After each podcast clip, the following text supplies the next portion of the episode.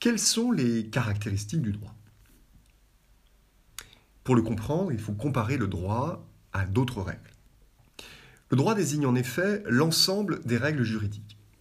Les règles juridiques, comme toutes les règles, énoncent des interdictions, des obligations et des autorisations. Mais elles se distinguent des autres règles, morales et religieuses par exemple, par quatre caractéristiques. Premièrement, les règles juridiques sont produites par des institutions auxquelles cette fonction a été reconnue.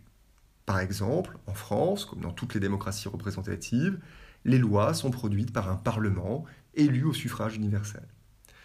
La plupart des règles morales, elles, n'ont pas d'auteur ni d'origine clairement identifiable.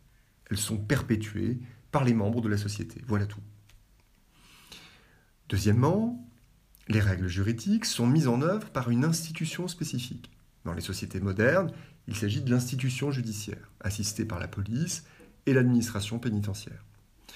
Les règles morales, elles, sont mises en œuvre par les membres de la société eux-mêmes, de manière informelle, comme lorsqu'un père gronde sa fille qui a transgressé une règle de politesse. Troisièmement, les règles juridiques s'appliquent uniformément à tous ceux qu'elles concernent.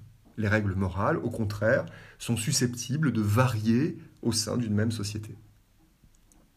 Enfin, les règles juridiques sont souvent écrites. Elles sont la plupart du temps contenues dans des textes, notamment, mais pas seulement, on le verra, dans des lois. Les règles morales, elles, restent la plupart du temps orales, voire non dites. Il existe cependant du droit oral, un contrat par exemple n'a pas à être écrit pour être contraignant juridiquement, et il existe aussi de la morale écrite, c'est le cas des, préceptes moraux contenus dans les textes religieux notamment.